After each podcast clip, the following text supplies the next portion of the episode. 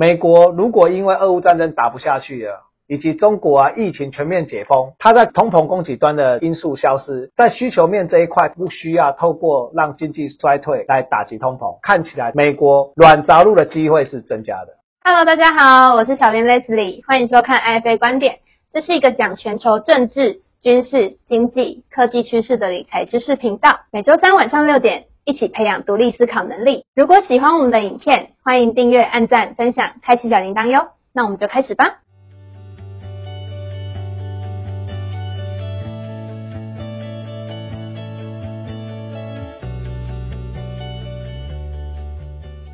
大家好，我是吴宗明，欢迎收看 IFA 观点，一起开启理财新视野。我们这一期要谈的是二零二三年全球经济将会如何发展。在二零二二年，全球啊引发了一个通膨，都是从供给面的因素造成。所谓供给面因素，就是俄乌战争的爆发，让能源跟粮食的价格整个往上高涨，还有中国大陆的疫情清零的政策，让整个供应链的断裂的危机，这两个因素让全球的通膨往上升。这两个因素啊，在美国来讲的话，它没有办法透过自身的力量把供给面的因素消除掉，所以美国它只能。透过需求面的方式来打击这个通膨，需求面的方式就是透过经济的衰退来让通膨往下降。那我们可以看到，美国这段时间持续的快速的暴力升息，现在打压通膨已经有看到了一个效果。目前呢，最新公布核心的 PCE 数字已经下滑到四点七 percent，虽然离二还有点距离，但是我要跟大家讲的说，两 percent 这个部分其实是有点不切实际的。过往我们为什么通膨设在两 percent？因为全球球化，在全球化的过程中，我们拥有中国便宜的劳动力，还有俄罗斯便宜的能源。现在全球化基本上已经终结了，这是修正后的全球化。可能我们看到了两 percent 应该会往上升到三。美国暴力升息之后，很多。通膨数据都往下了，尤其商品的数据已经往下了，包含美国租金的部分也开始看到它往下降。我们要观察的，它的就业市场还是很火热。我们要担心的是，通膨跟工资是否造成一个螺旋性的往上涨。我们现在看到了俄乌战战争，现在冬天到了，乌克兰的总统泽伦斯基最近去访美，美国只给他防御性武器，没有给他攻击性武器。乌克兰呢，在战场上是屡战屡胜的，那美国也不希望他打到俄罗斯，造成了新的争端。俄罗斯呢，炮弹也打得。差不多了，在过往的历史背景里面，没有人能够在冬天打胜战争的。比如说拿破仑，他惨遭滑铁卢，在冬天打败仗。如果俄罗斯这个战争没有打下去的意义的时候，在供给面对全世界这个通膨因素是好的。中国大陆现在也在解封，每天确诊人数很高，医院挤满人，那火葬场二十四小时都没有停止，这个疫情终究会过。如果当感染的人很多，全中国的六十 percent 或七十 percent 感染达到自然免疫之后，迟早他要解封的。这两个供给面。因素也被解决的话，我们就可以比较乐观看待明年下半年美国这个软着陆或许有机会可以成型。接下来我们看中国的市场，我们对中国看法是属于短多。长空短多的意思就是中国宣布啊，在一月八号全面的解封了。原本的新冠疫情变成新冠的感染，中国人开始要去到全世界去旅游。当中国医院的一些问题，它大规模的感染，有没有可能会像印度一样？之前印度就是因为爆发大规模感染，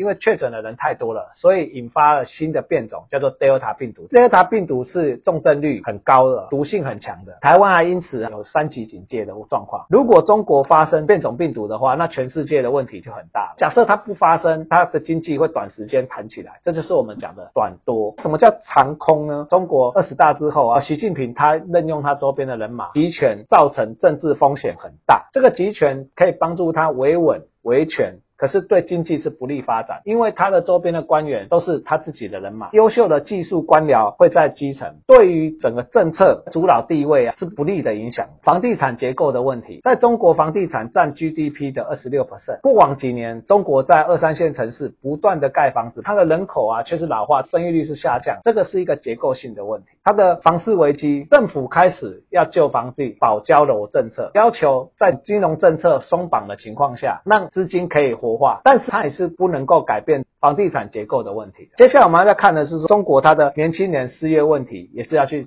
思考的。这个部分要怎么去解决？还有啊，晶片管制，整个西方国家现在对中国的晶片围堵，它的走私增加了，走私的价格是原本价格的五百倍，会不会让中国整个科技产业啊产生一个萎缩？它只能做成熟制程，高阶不能做的情况下，它未来的量子运算、航太的部分、尖端科技的部分，它是不是不能发展？这也是一个问题。这样的发展的话，它的民众的消费信心跟企业投资信心是下滑。在上半年来讲，美国、欧洲经济是衰退的，那中国的出口也是衰退，所以我们可以观察到它的经济是短多长空。接下来我们要看欧洲的经济哈，就是看能源。欧洲它现在已经进入到停滞性通膨，开始衰退了。能源问题可不可以解决？欧盟它有个天然气的共享机制的运作，天然气的互通有无，这个运作可不可以成功？第二，看有没有找到的其他天然气的替代来源。第三个，这个暖冬可不可以持续？当暖冬持续，现在能源价格已经在回落了。如果它持续的回落下去，欧洲可以避免深度的衰退。最近的新闻也看到，俄国重启啊亚马尔的欧洲管道，未来会不会持续去输出天然气，让欧盟能够有便宜的天然气？最近呢，欧洲股市是很强的，因为它先衰退，所以它股市先反弹。目前欧元甚至还比美元还强。我们接下来讲日本的市场，上个礼拜发生了黑田震撼，整个市场很担心日本是不是要开始做紧缩的货币政策。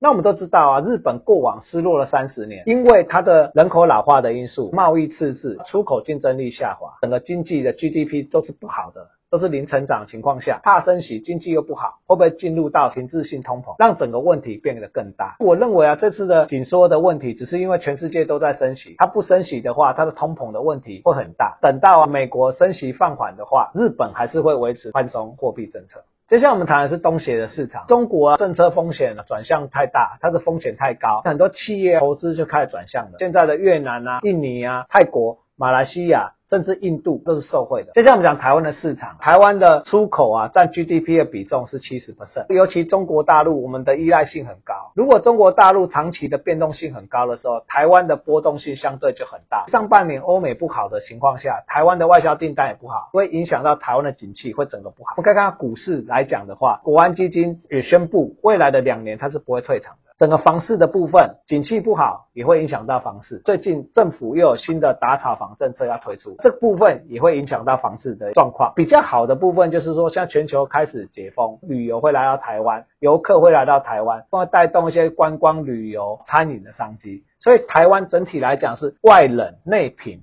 总结一，美国如果因为俄乌战争打不下去了。以及中国啊，疫情全面解封，它在通膨供给端的因素消失，在需求面这一块不需要透过让经济衰退来打击通膨，看起来美国软着陆的机会是增加的。总结二，欧洲要看的是能源，如果欧洲能够顺利度过冬季的能源危机，未来啊，欧盟的市场我们也是看好的。